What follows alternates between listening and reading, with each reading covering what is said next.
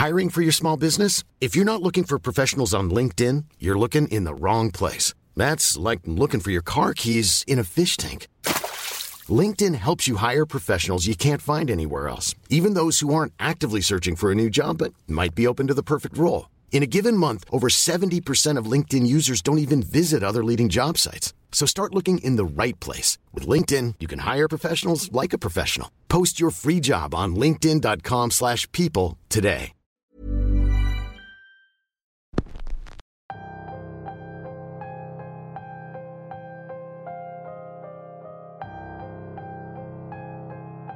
¿Cuántas veces no hemos escuchado historias que ocurren en las carreteras? Existen carreteras en todo el mundo que guardan muchas leyendas a su alrededor.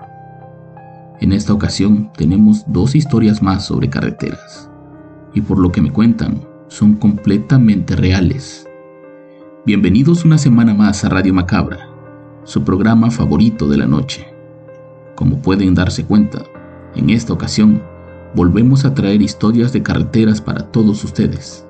Para este episodio, un suscriptor nos manda sus dos experiencias ocurridas en la carretera 180 en el estado de Veracruz, en México. Yo los invito a que escuchen con mucha atención la historia de hoy, porque estamos a punto de comenzar.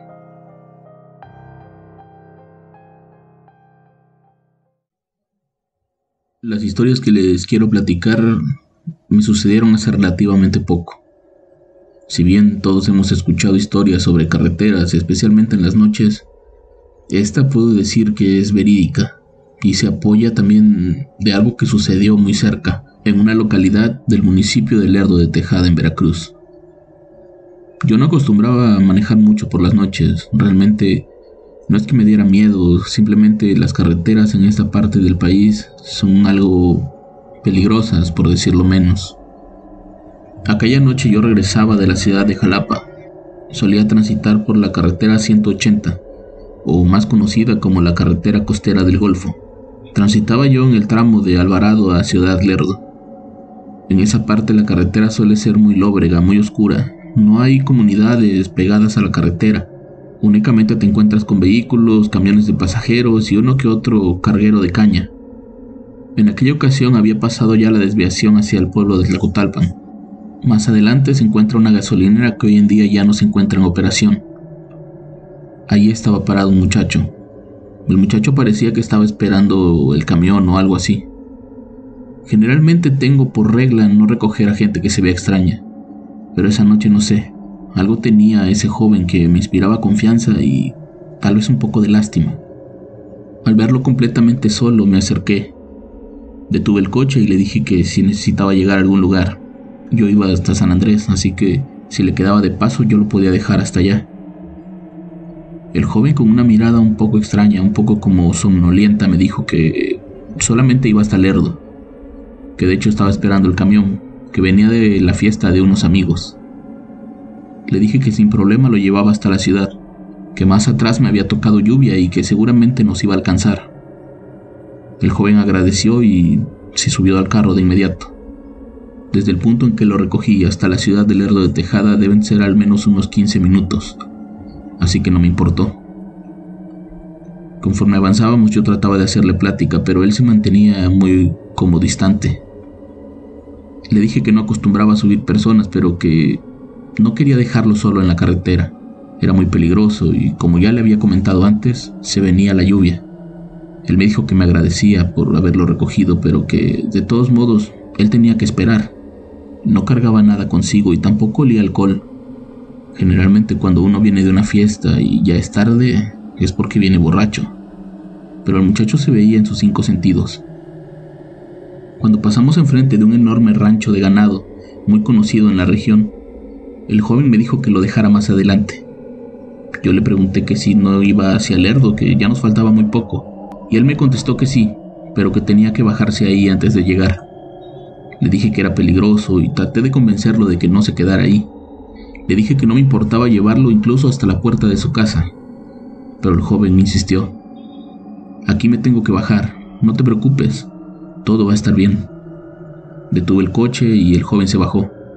Antes de alejarse me dijo, muchas gracias por tu ayuda. De verdad lo aprecio. Espero que no nos volvamos a ver nunca más.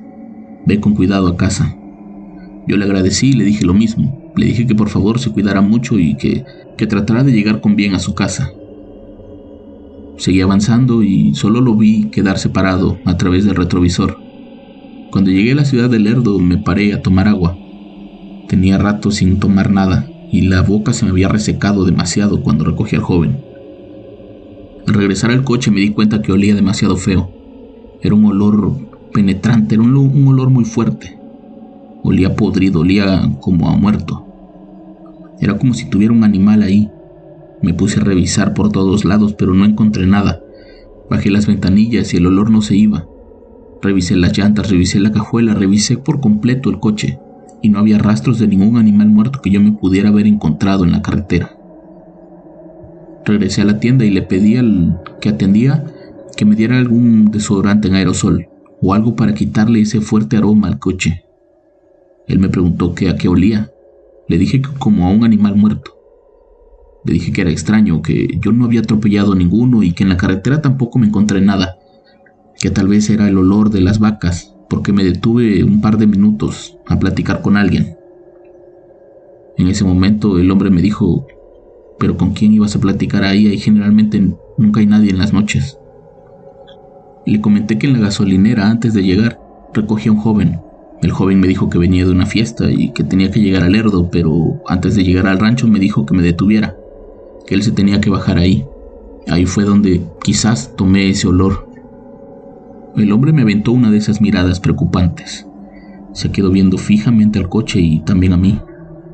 Descríbeme al joven con el que hablaste. Le dije que era un joven normal, pantalón, playera, cabello medio largo, delgado. El joven no hablaba mucho, solamente le repetí que me dijo que venía de una fiesta. Mira, no te vayas a asustar, pero no eres el primero que ve el fantasma de Julián en esa gasolinera. De hecho, muchos dicen que esa es una de las razones por la que cerró. Aquella gasolinera solo estuvo abierta no más de cinco años. Muchos dicen que cerró porque estaba estratégicamente mal puesta, pero otros dicen que la verdad nadie quería trabajar ahí en el turno de la noche. Las apariciones del fantasma del famosísimo Julián hacía que nadie quisiera estar por ahí. La mañana del 2 de febrero de 2015, Julián salió de su casa con rumbo a Tlacotalpan. Iba con sus amigos a festejar las fiestas de la Candelaria, una fiesta muy tradicional de ese pueblo. En el lugar conoció a unos muchachos de Alvarado. Ellos los invitaron a ir a esa ciudad para seguir la fiesta, y como era de esperarse, se acabaron todo su dinero. Los amigos con los que iba Julián decidieron pasar la noche en Alvarado. Él no podía, al día siguiente tenía que trabajar.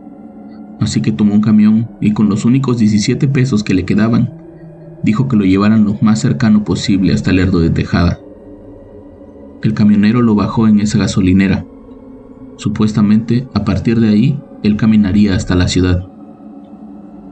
El último en hablar con él fue un trabajador de esa gasolinera que le dijo que le podía prestar dinero, pero Julián, orgulloso como pocos, le dijo que no pasaba nada, que él conocía la zona y que incluso iba a llegar antes. Esa fue la última vez que alguien vio a Julián. A partir de ahí, su familia inició una búsqueda. La policía, e incluso apoyados con perros, peinaron toda la zona, sin encontrar nunca el cuerpo de nadie. Pasaron los meses y no tenían noticias de Julián, hasta que una noche su familia recibió una llamada. En la llamada les decían que habían encontrado el cuerpo, flotando en el río Papaloapan, a varios kilómetros de donde se supone lo bajó el camionero, y muy cerca de la ciudad de Tlacotalpan. ¿Por qué decidió Julián regresar hacia Tlacotalpan y cómo fue que su cuerpo apareció flotando en el río? Son incógnitas que tal vez nunca encontrarán respuestas. Pero a partir de esa noche, mucha gente dice encontrarse a ese joven en la carretera ya sea caminando o esperando el camión en esa gasolinera abandonada. Ahora cada vez que paso por ese lugar me persino. No sé si sea por mera superstición o si esa es mi manera de darle descanso al fantasma de aquel joven que al menos esa noche se portó muy bien conmigo y me bendijo en el camino para poder llegar a casa.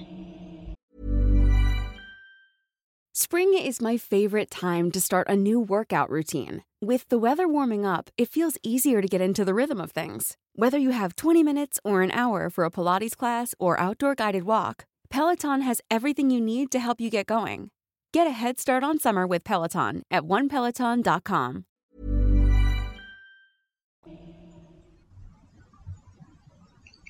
La segunda historia me sucedió en la misma carretera, pero en un tramo diferente.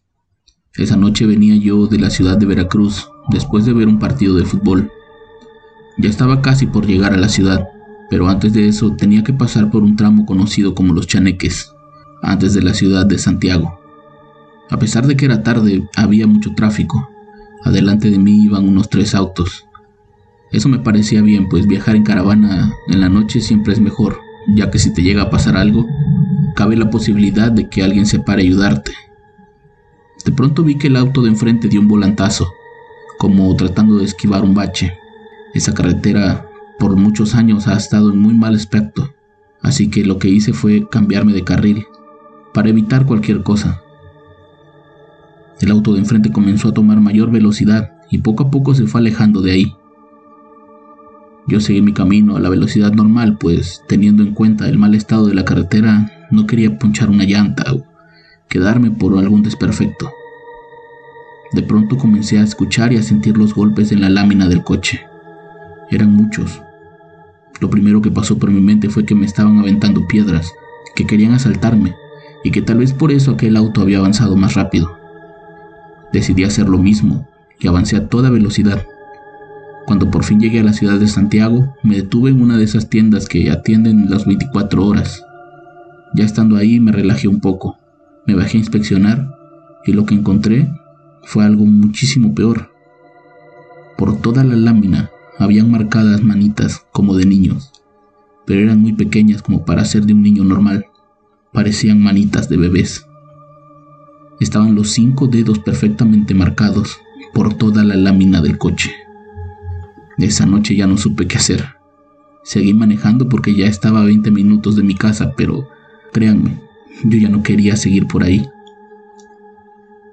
Hablando con un amigo algunas semanas después, le comenté lo que me había pasado, y él me dijo que a él le había sucedido algo parecido en el mismo tramo. Venía manejando de noche cuando de pronto un par de niños se les atravesó por la carretera. Él tuvo que dar un volantazo y por un momento perdió el control de la camioneta, haciendo que se saliera de la ruta y que casi terminara estrellado con un árbol. La camioneta se apagó en ese momento él trató de encenderla de nuevo, pero la camioneta no reaccionaba. Fue ahí cuando comenzó a escuchar murmullos y risas a su alrededor. Su desesperación intentaba por todos los medios encender la camioneta, pero esta no daba de sí. Conforme escuchaba los ruidos cada vez más cerca de él, comenzó a sonar la bocina. Sonó y sonó la bocina con la esperanza de que alguien lo escuchara y fuera en su ayuda, pero nadie apareció. Dice que después de un par de minutos, dejó de escuchar aquellos ruidos, y por fin la camioneta encendió. Salió de ahí como alma que lleva el diablo, y por fin llegó a la ciudad. Estaba tan asustado que prefirió pasar a la casa de un amigo suyo en Santiago para platicarle lo que le había sucedido. Ellos le dijeron que no era el único y que seguramente no iba a ser el último en presenciar ese tipo de actividad paranormal, justamente frente al rancho que da nombre a la misma recta. Hasta el día de hoy no me ha vuelto a pasar nada por ahí. He seguido pasando de noche, pero cada vez que paso trato de olvidarlo, trato de subirle a la música o trato de pasar lo más rápido posible.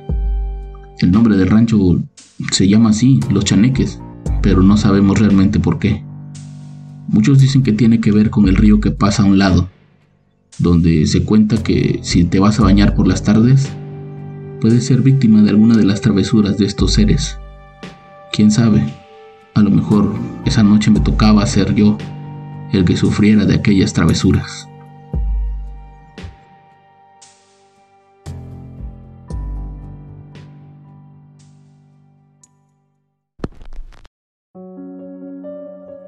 ¿Serán fantasmas y chaneques con lo que se encontró nuestro protagonista esa noche? ¿O será simplemente la sugestión provocada por la soledad?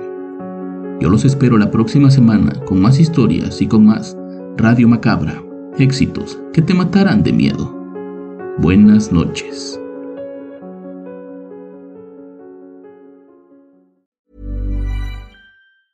Hi, I'm Daniel, founder of Pretty Litter. Did you know cats tend to hide symptoms of sickness and pain? I learned this the hard way after losing my cat, Gingy. So I created Pretty Litter, a health monitoring litter that helps detect early signs of illness by changing colors, saving you money and potentially your cat's life. Pretty Litter is veterinarian developed, and it's the easiest way to keep tabs on your fur baby's health right at home. Go to prettylitter.com and use code ACAST for 20% off your first order and a free cat toy. Terms and conditions apply. See site for details.